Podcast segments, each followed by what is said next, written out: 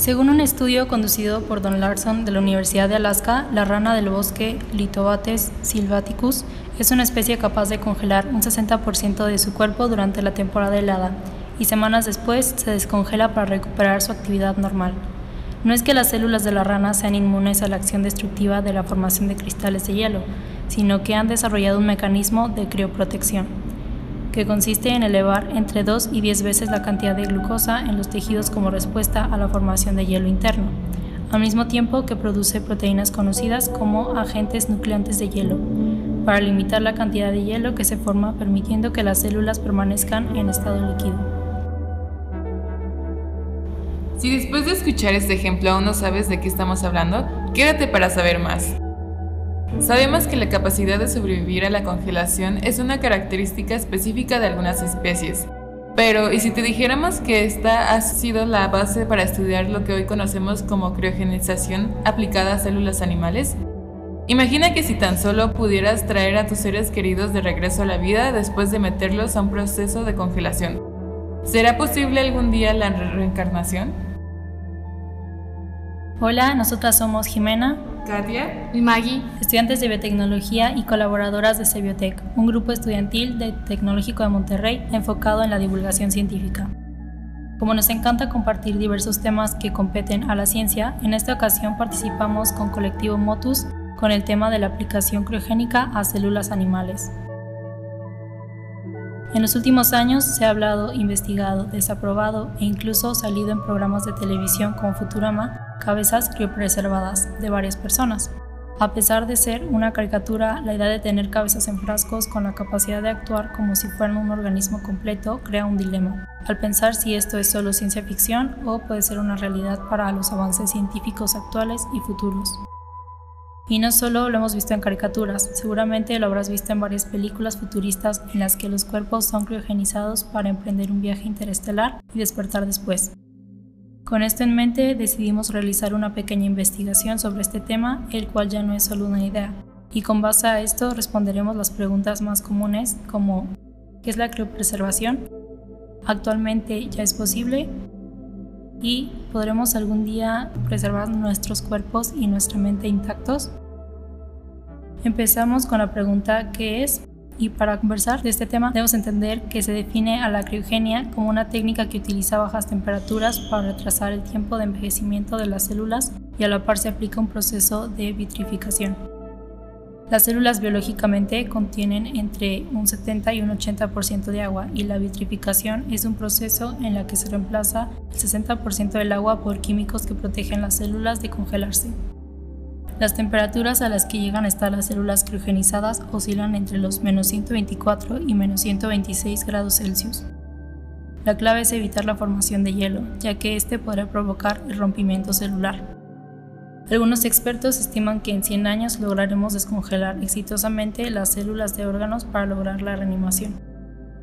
La importancia de, que esto sea posible es que representa un avance en la evolución humana, por ejemplo, curar las diversas enfermedades por las que en un inicio las personas fueron criogenizadas, como el tan esperado caso de Heinz, del que hablaremos más adelante.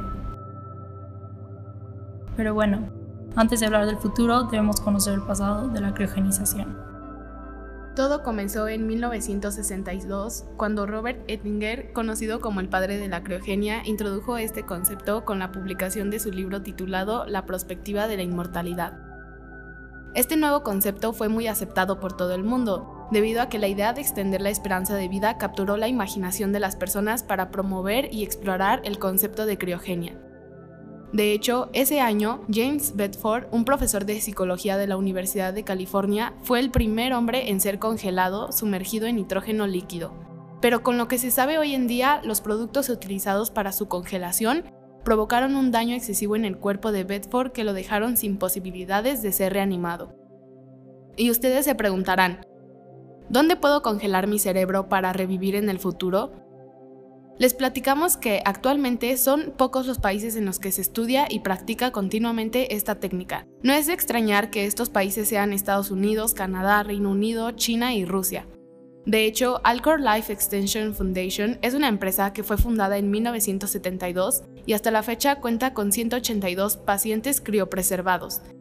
Piensa extender su capacidad para que cada vez más personas se puedan someter a su tratamiento que consiste en el congelamiento únicamente del cerebro del paciente. Así es, justo como mencionamos en el capítulo de Futurama. Y bueno, ¿existe algún requerimiento para ser criogenizado como lo es una cierta edad? La verdad es que no. De hecho, les recomendamos un documental en Netflix llamado Criogenización Vivir dos veces, que habla acerca de un caso muy real impactante de la criopreservación de una niña que falleció poco antes de cumplir los tres años, llamada Ains. Sus padres médicos decidieron someterla a este procedimiento con la confianza de tener una mejor esperanza de vida en el futuro, donde la medicina revolucionaría lo suficiente para que cuando despertara ella pudiera vivir sin cáncer cerebral. La criopreservación se presentó como una alternativa. El caso fue expuesto ante todo el mundo al ser la persona más joven criopreservada, Muchos cuestionaron la situación como algo inhumano y un abuso de parte de los padres al haber decidido algo tan importante, pensamiento que se repite con todas las personas que han sido criopreservadas.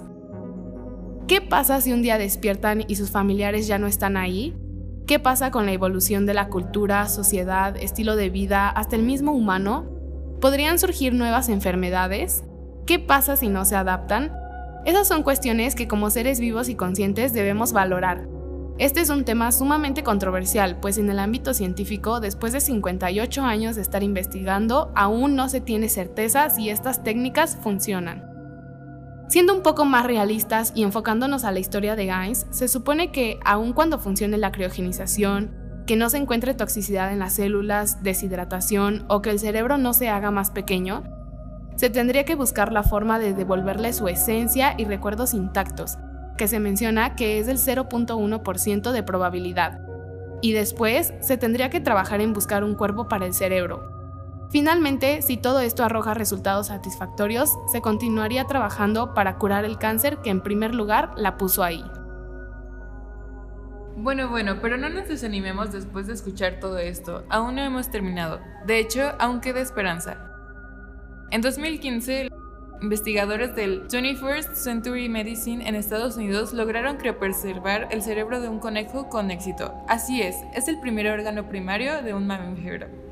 Criopreservación de aldehído estabilizado es el nombre de la técnica que utilizaron, que consistió en la combinación de fijación química y refrigeración criogénica, para entender un poco mejor, en la metodología se introdujo de manera lenta y continua una sustancia a base de glutaraldehídos en cerebros de conejos por 45 minutos, seguidos de otra sustancia que funciona como crioprotector por un largo periodo. Se llevaron a cristalizar a menos 148 grados Celsius y se almacenaron algunos cerebros por 48 horas y otros por semanas. Pasado ese tiempo, los cerebros volvieron a calentarse y se removió el crioprotector por perfusión y por difusión gradual de cortes de cerebro. Finalmente, para poder determinar que los cerebros no sufrieron algún daño, se analizaron por microscopía electrónica de barrido.